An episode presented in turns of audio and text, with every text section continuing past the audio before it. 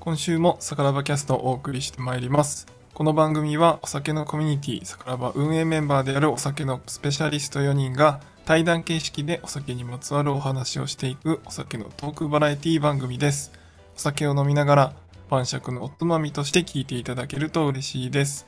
今月は日本酒担当の私杉玉がメインパーソナリティでお送りしております。そして今回のゲストパーソナリティは影のいたずら火付け役ビール担当の小舟さんです。よろしくお願いします。お願い します。そうです。影でちょこちょこやるのが大好きです。あの、やっぱ異業種コラボライブといえば、はい。あの、真面目に思われてる大佐がはい。暴れるっていうのが、そうですね。なんかみみんなこう印象に残るんですけど、はい。実は影で火つけてんのは小舟さんじゃないかっていう説が、裏でこそこそとあの火種を作り、 それを発見したセルジオさんが着火 して着火す大る。火事になるっていう、で、愛さんが酸欠に なると。中毒収録になる。いやあの皆さんねあんまり気づいてないかもしれないですけど多分コグネさん注目してもらうと結構そういう場面が 実は着々あるっていうのに 気づいていただけるんじゃないかなと思います。はい。というわけで、えー今回はですね、まあ、今回というか今月のテーマとしては、えー食欲の秋というところで秋の味覚にしようかと思いつつそこを通り過ぎてお食欲の秋そしてうん勉強の秋 うん。ということで、まああんまり普段こうお酒のペアリングというかなんかおつまみと合わせたりするっていう話はよくするんですけどはい。はい。なんかあの改めてお酒をもっと深く知りたい時にどうやって勉強するんだろうみたいなあー。なん、かそういう話って、まあ、異業種コラボでももちろんあんまりしないですしうん。なんかそういうのを聞く機会もなかったなと思ってはい。ちょっと今回は秋にちなんでその学びというところをなるほど。聞いていきたいなと思っております。はい。はい、ということで「さからばキャスト」オープンです。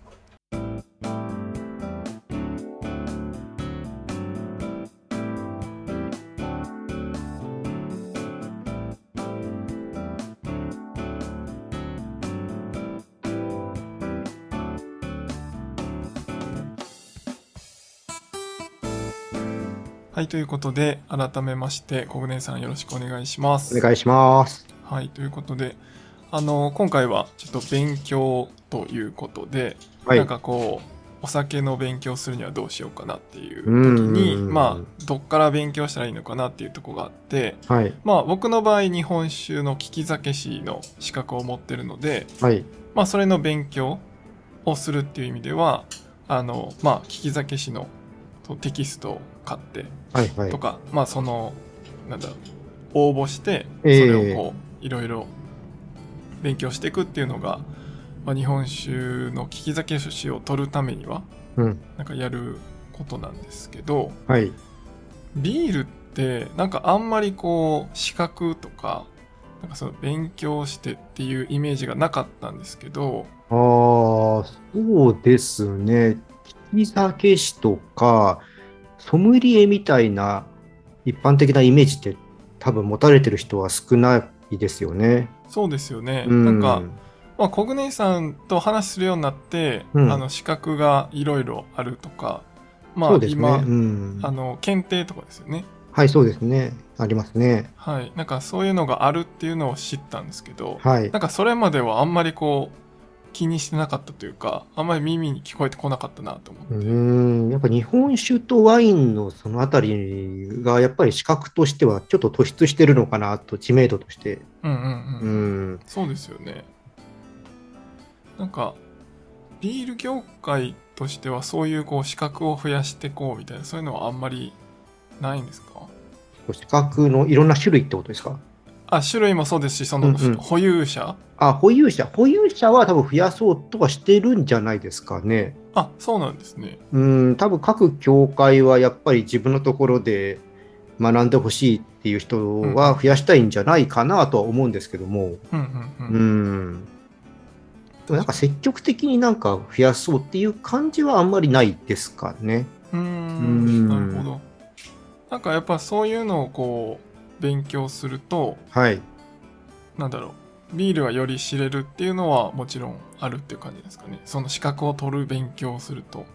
そうですね。なんか結構ちょっとタイプが分かれていて、はいまあ、視覚的なところでの代表的なのが、えービアテイスター、ビアジャッジっていうのと、まあ、これは、まあ、味の感能評価ですよね。まあ、もちろん知識とか知らなきゃいけないところはあるんですけども、はいまあ、ビールの審査会とかで審査員をする人たちの資格だったりするんですけど、あとが、えービアソムリエっていうのがあって、こちらはどっちかというとそのソムリエなので、まあ、ビールの味とか、まあ、そのペアリングとか、まあ、そういったのをご提案するみたいな形なんで、まあ、本当、名前の通り、ままあ、ソムリエ的な感じかなっていうのがあって、あとは資格ではないんですけど、さっきもちょっと出た、えっ、と、日本ビール検定、まあ、通称ビア検っていう、はいまあ、これは知識ですよね。いつもあの森子さんがそうですいじめられているはいちゃんと勉強しろよっていうところで ね、まあ、もうすぐまた試験受けますけども、 はいはい、はいまあ、その3つが主たるところですかね。うんううんうん、うん、ん、なるほどだからちょっとなんかタイプがみんな違うんですよね。はいはいはいうん、ちなみにコグ姉さんはどれか持たれてるんですか僕ね、資ビ格ールに関しては、ライセンスを持たないっていうちょっと考えでやっていて、逆にうん、なんかちょっとあんまりなんか縛られたくないなって、あのうんうんビアテイスターとかは勉強しに行ったこととかはあるんですけども、はいはいはいなんかあんまりその資格を取ろうとか、そういう感じにはあんまならなくて、うんうんうん、だからあんまちょっとそういうところにはこだわらないで、なんか自分の性格上多分そこに取っちゃうと、総理まっすぐこうなりすぎちゃうところがあるんで、うんああもうちょっと幅なるほ広くちゃんとどはいはいはい物事を見ていこうっていうところで考えていこうってところで、ちょっとビールに関しては今、あのそういうのはやらないっていうふうにして、うんうんうんあの一応ビール検定とかで当然問題見たりとか、はいそういうのはしてますけど、うんうんうん試験を受けに行くってところまではしてないですね。なるほどなるほど、はい。まあなんか資格を持つかどうかはまた別の話ですもんねそこまで勉強とか、まあこそううです知ね識を知るっていうのうーはん全然ねこうやるけどなんか資格として持つのかみたいなのは、うーんなんかそそれ以降どうやってそれを生かしていくのかとこかこなんですよ。そうなんそうで。ですすよね、うん。そ なうんで、まあ、僕も聞き酒師持ってますけど毎年こうあまあ毎年お金年会費がかかるんですよね、はいはいはい聞き酒師はうん。なんでそれを維持するべきなのかみうたいな、ーん。なんかそこは毎年悩んでますねそうです ね。まはあ、い杉田さんはね、こう、イベントとかされたりしてですね、やっぱ、活躍されてる部分があるんで、まあ、実際それを払ってる価値はあるんだろうなと思うんですけど、ただね、持ってるだけの人、毎年いくらか払っていくのって、それなりの負担にもなると思うし、そうですね、うんなんかこうそそうですねまあ最初に小暮さんが言ってたみたいにこうソムリエと聞き酒師って割とこう聞きなじみのあるといううか、ん。お酒の業界の中ではなんかこう資格として一般的な人も割とこう聞いたことがあるみたいなうん。なんかそういうイメージはあるのでまあ持ってても損はないのかなっていう感じなんですけど、うんうまあ、でも一方で若干こうなんていうんですかね聞き酒師イコールブラインドテイスティングできるみたいな ああ。なんかそんイなメージはね、ありますよね。そうそうなんですよ、うんだからそれを持たれてるのがちょっと、まあ、たまにあのそうじゃないんですよっていう話を していて、まあ、聞き酒って聞くとやっぱこう飲み比べて、そうですよね。何も、確かはにい、見なくても、確かこうなんかにうん当てる、銘柄当てれるみたいな、うん。なんかそういうイメージで持たれたりするんですけど、まあ、実際はその資格のためにいろんな作りとかは勉強しますけど、うんなんかそこのこうの飲む時のなんかこうこういう風に飲むんだよとかそういうのは言えてもうんこ うブラインドテイスティングできるかどうかは正直どんだけ飲んだかとかうんうんうん。まあ多分できないんですけど種類がありすぎますからね そううんそうなんですそうなんですだからまあそういう意味とはちょっとまた違うんですよっていうんう説明は結構するんですけどなんかわまるんですね。うん。あそうの、です杉玉さんがいつも、あの、4分割する形で、あはいこのタイプみたいな形で、あの、当てることとかは、まあ、できると思うんですけども。あそうですねん雰囲気はでもまあね、やっぱ人間の味覚なんで、うん、まあ、人それぞれちょっとずつ違うじゃない違でいすまか。すしね。うんなんでまあ、その辺はこう、結構視覚って難しいなって思ったりそうですすよるんですよね。。ただ本当持ってるだけで、うん、それで逆に言っちゃう人とかもいるから、うんうん結構その日々鍛錬してその味のすごく細かいところまで分かる人からはい。正直持ってるだけっていう感じになっちゃってレベルも結構違っちゃったりもすると思うしはいはいはい。あそれは多分どの世界でもあると思うんですけども結構それがちょっとうんあ僕ちょっと別の仕事で、まあ、一応リハビリの仕事をしてるところで一応国家資格を持ってるんですけどはいはいはい。やっぱそういうの持ってると一生食いっぱぐれなくていいねとかあそういうの言われるので、いや、そんなことないくって、やっぱその中でやっていかい。ないとってことで、なんかそういうふうに見られちゃうのも結構嫌で、あの資格を、ビールはやめようと思ったところが実あーはあー、あって、なるほど。そういう経緯もあったんはでいす、ね。だからそこに一つにこうならないようにっていうところで、はいはい。しあの、取らないことによって逆に勉強しないといけないなっていう環境に自分を置いときたいっていうのがうーん。あって、うん、なるほどですね。どっちかというとそっちの方の方が強いかな。うんそれ多分なんか結構な意志力がいる気がします。こう常に、まあ、資格を持ってるからそれに合わせるために勉強する人もいるだろうし、そうで資すね。格持ってなういけど、もうそれをずっとこう持ってない分よりアップデートしていかないとっていう。んここまで多分取っちゃうと満腹しちゃうとこも性格上あると思うんで、ああ、なるほど、うんそこがゴールになっちゃう。でゴールになっちゃう可能性があるはいんで、確かにそれもありますね。うんうんなるほど。じゃあなんかその、まあ、資格を取る取らないは別としてあのよくあるのがこう日本酒を、うんまあ、飲み始めましたと。はい、で美味しいですと。はい、でもそれでもう僕はそその時点で嬉しいんですけど、うんうんうん、なんかもうちょっとなんかいろいろ知りたいんですみたいなはい、ことを言われるんですけど、はい、まあ、そこからいきなり資格まで行くと結構ジャンプするじゃないですか。そのあー深く行き過ぎるっていうか、はいはいはいうんうんうんうんうんうんなんで、まあなんかこう、おすすめの本とかあなあ、んかなるほど。そういうのがうんうんある。とうんはいいいんだろうなって思っていて、えええええなんかそのビールを、まあ、もっと知りたいってなった時に、え、うん、なんかこういう本を読むとちょうど入り口になるというか、なんかただ飲むだけじゃなくてもうちょっと、例えば作り方とか、なんかそういうのがわかるよみたいなおすすめの本みたいな入門本みたいなのってありますかなるほど。ありますよ。みんな貯める な。ぜひあのーご紹介いただければ。そうですね。今ね、ちょっと手元にあるのが、この、ビールは楽しいっていうほう本なんですけども、はい。これ、フランスから出てる本なんですね。で、まあ、先にちょっと言っちゃうと、フランスのビールの話なので、はい。まあ、ちょっと日本に当てはまらないところも正直はい、あるんですけども、あの、これ、副題で、絵で読むビール教本って書かれていて、はい。あの、すごく、ちょっと見えるかな。絵で、よいしょ、見えますかね。あ、見えないか。イラストが中心で描かれてるんですよね。まあ、文字ももちろんあるんですけども、なのですごく、えー、わかりやすい。初めての人にとっても、あ、ビールってこういう感じなんだなっていうのが、うんうんうん。とっつきやすい感じになってるんですよね。いいですよね。イラストってやっぱういいん。ですよね。そう、やっぱ絵って大きいなと思っていて、うんそこはすごく分かりやすいかな、とっつきやすいかなっていう。で、結構それで、まあ、と入ってきやすいかなと、視覚でも分かるし、うんうんあまあ、難しくないんですよね、文字の説明文も。はいはいはい。なので、パーッと読めて、け本自体はそれなりに分厚さはあるんですけど、もう多分すぐ数時間あれば読めちゃう内容になってるんで、うん、一確か通りにあなんか分厚さ結構あるなと思ったんですけど。結構イラストもでかくって、はいはいはい。え映画、映画の解説が多いって感じですね。えっ、とね、絵の解説自体はそんなに多くないけど、何しろイラストがで かい。で、結構その、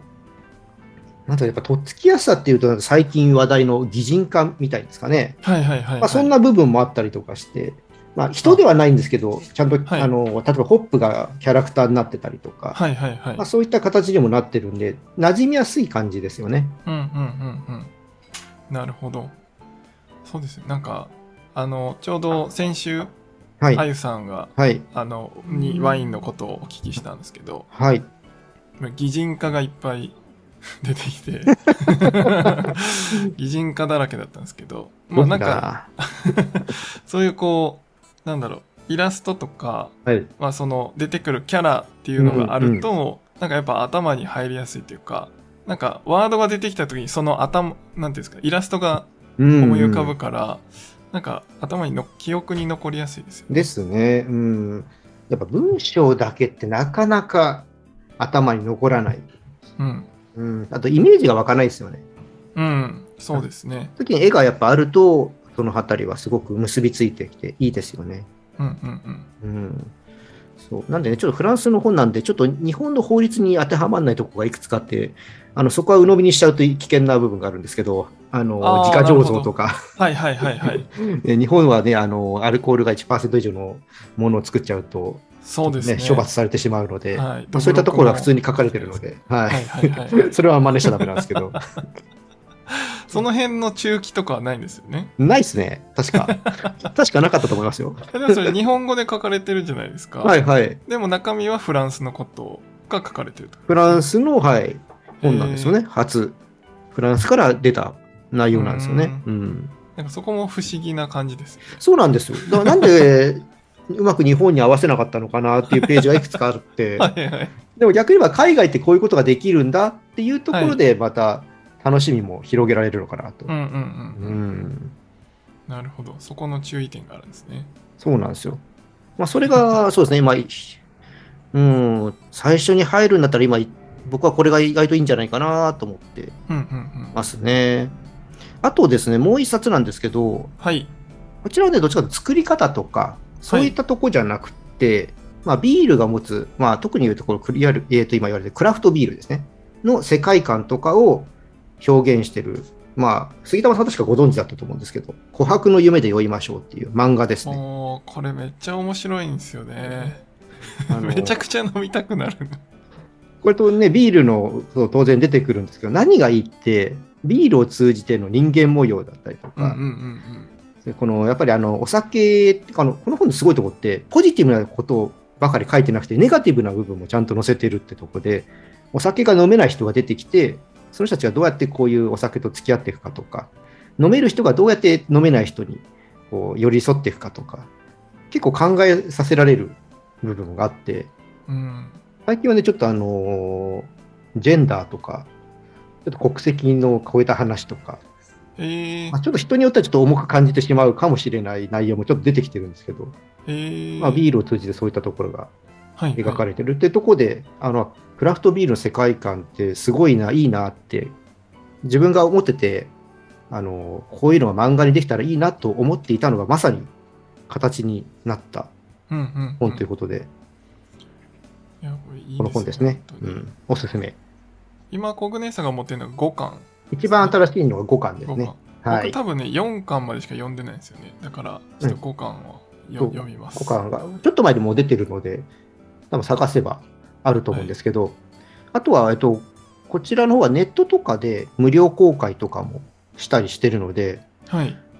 えっと、結構最新話はやっぱ有料会員にならないと確か読めないけども、ちょっと経つとしばらくの期間無料で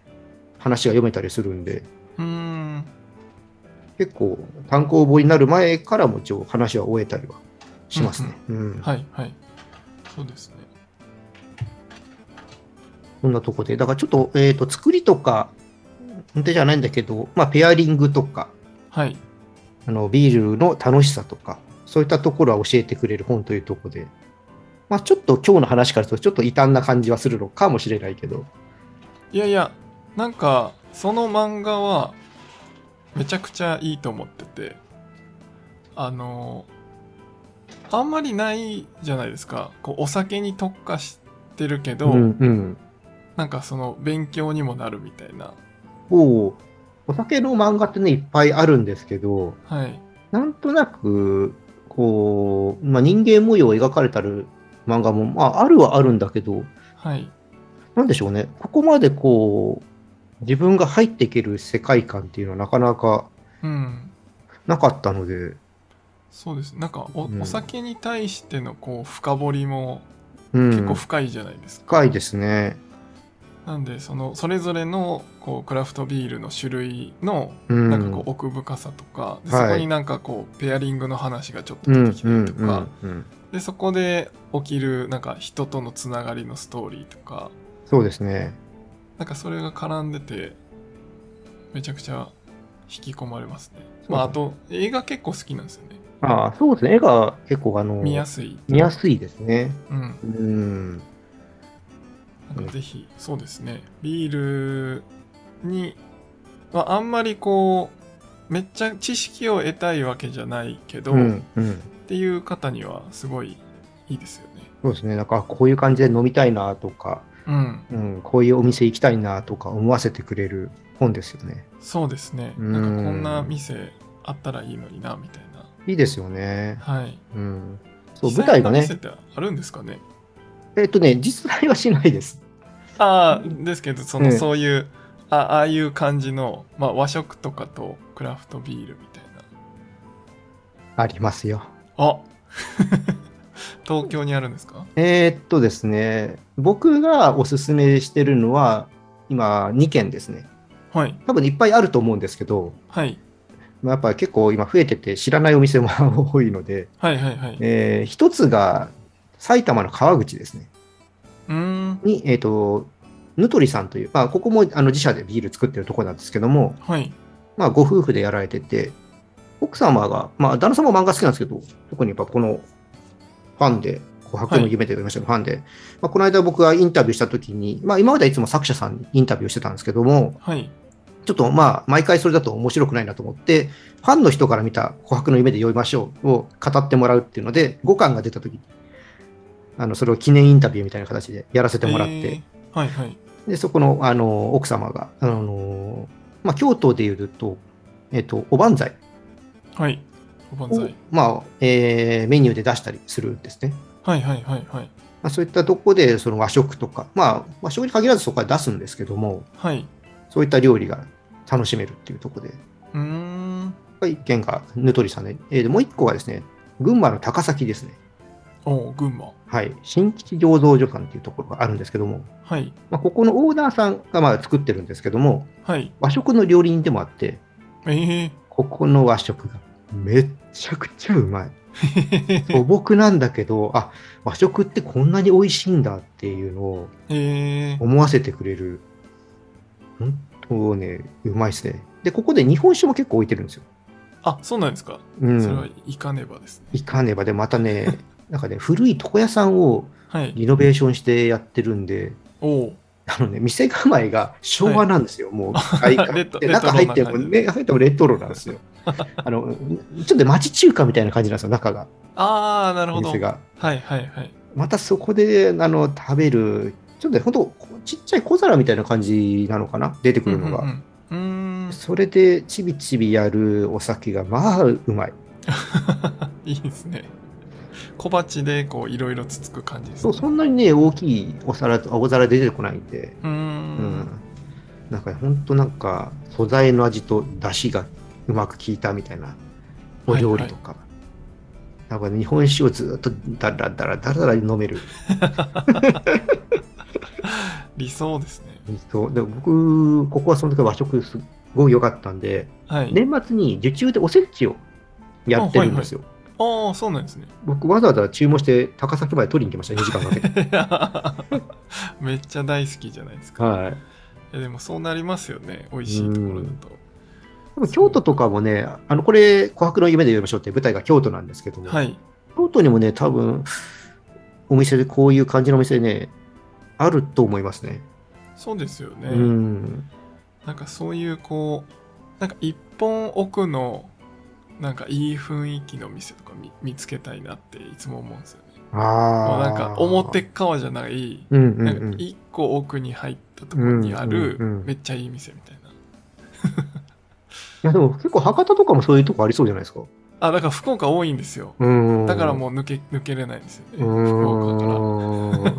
んそう ねえいう店ばっかりなんで、ええ本当にその大きなチェーン店とかってあんまりないんですけど、うんうんちっちゃい昔ながらの店とかいっぱいあって、うんこれはぜひ、宝場の方に皆さん、お店紹介のね、あのスレッドもあるんで、そうですね。あ隠れ家的でいいんだっていうのね、ああ、ぜひ投稿載せてほしいですよ。よね。はい。は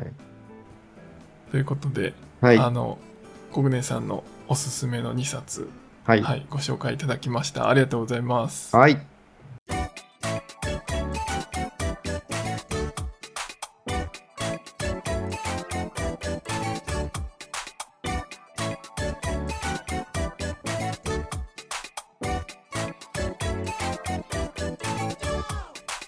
はい、では、さからばキャストエンディングですが、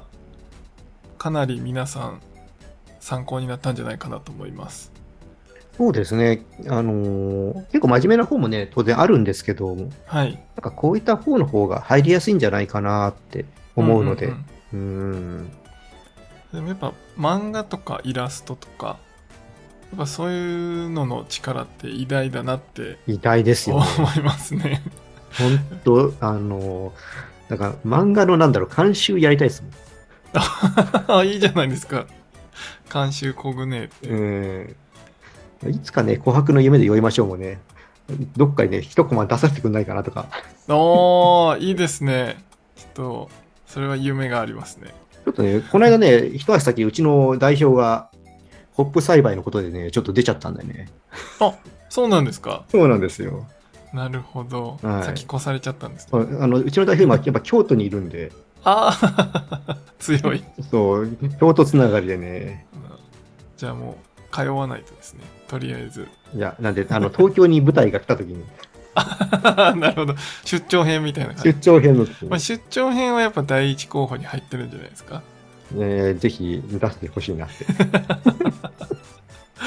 いやでもあの、本当に日本酒ワインときて、えー今回ビールでしたけど、はい。なかなか皆さんあのコンビニでビールを買って飲むっていう機会はめちゃくちゃ多かったり、うんとりあえずビールって方も多いんじゃないかなと思いますけど、なんか改めてじゃあもうちょっと知ってみたいなみたいなのはぜひ今回のコグネさんの本でこうこの秋にもう一歩踏み出してもらえそるうとですね。うんはいなんかもう一歩先の美味しさにたどり着けるかもしれないな、はい。なんで、